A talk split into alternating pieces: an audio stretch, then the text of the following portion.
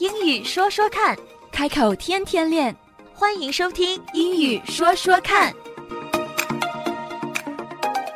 In our last session, we talked about how to pick healthy foods at the grocery store. We said that the first step is to turn the packaging around because what we really need to pay attention to are on the backside. 在上一期的节目里，我们谈到了怎么样选择健康的食品。 我们也说了，想要了解包装里的东西到底是不是健康的，我们首先要把包装翻过来看它的反面。反面上除了 nutrition facts label 营养成分标签之外，还有一个 ingredients list 配料表，也是一定要注意看的。So our focus today is on the ingredients list. Ingredients 也非常重要，有什么成分 ingredients。嗯，有的时候我会听身边的朋友说用 material 去形容，但是 material、哦，是不对的。不对 material 不应该用在 ingredient 的这个 material 一般是像衣服啊，或是哦包啊，它是用什么做的呀？是一般是形容不是吃的东西，哎呀，吃的东西一般是用 ingredients。哇，你这么一说就太清楚了，因为很多的朋友会用这个 material 去形容这 ingredient，对其实是一个很大的误区哈。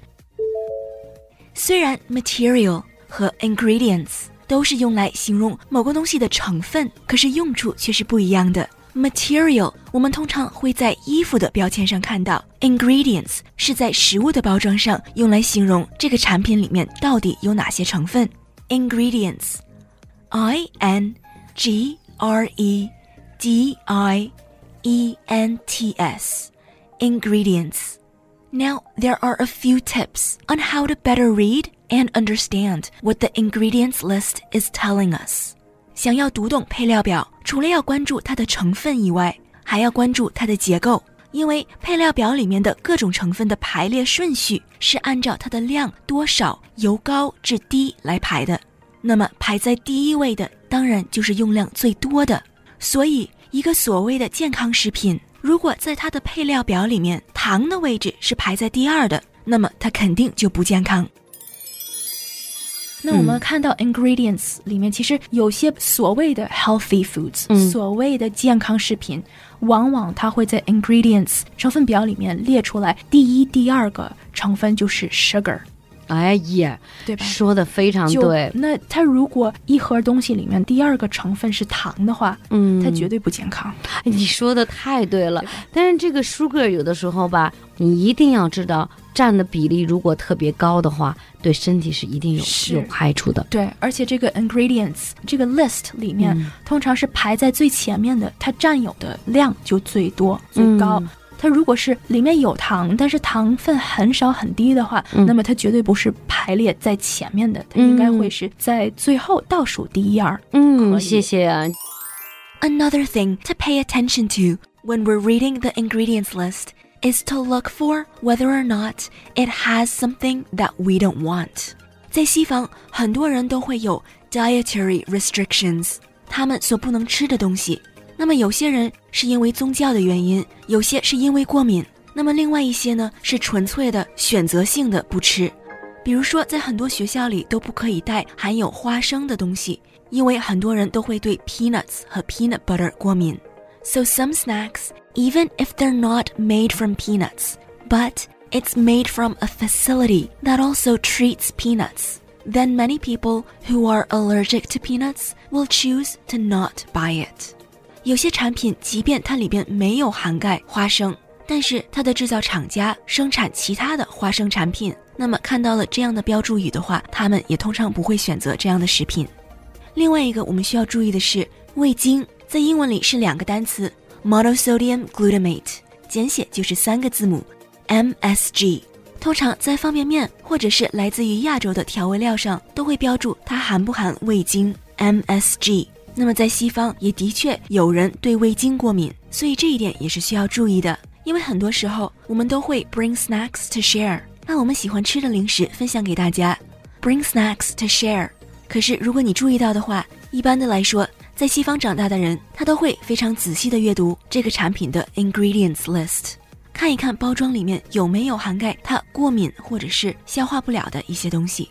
还有在 ingredients list 配料表里，我们可以看到包装里是不是含有食品添加剂。很多营养专家都说，真正的健康食品，它的配料表应该是越短越好，越简单越好。The shorter, the better. The shorter the ingredients list is, the better it is for our health. Also, we should be able to pronounce everything listed in the ingredients list.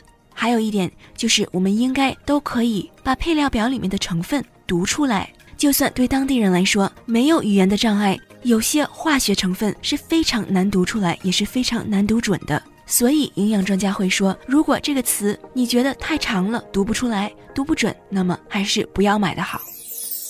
One last thing about the ingredients list. The number one ingredient that makes something unhealthy is actually not fat, but sugar. And sugar comes in so many different forms.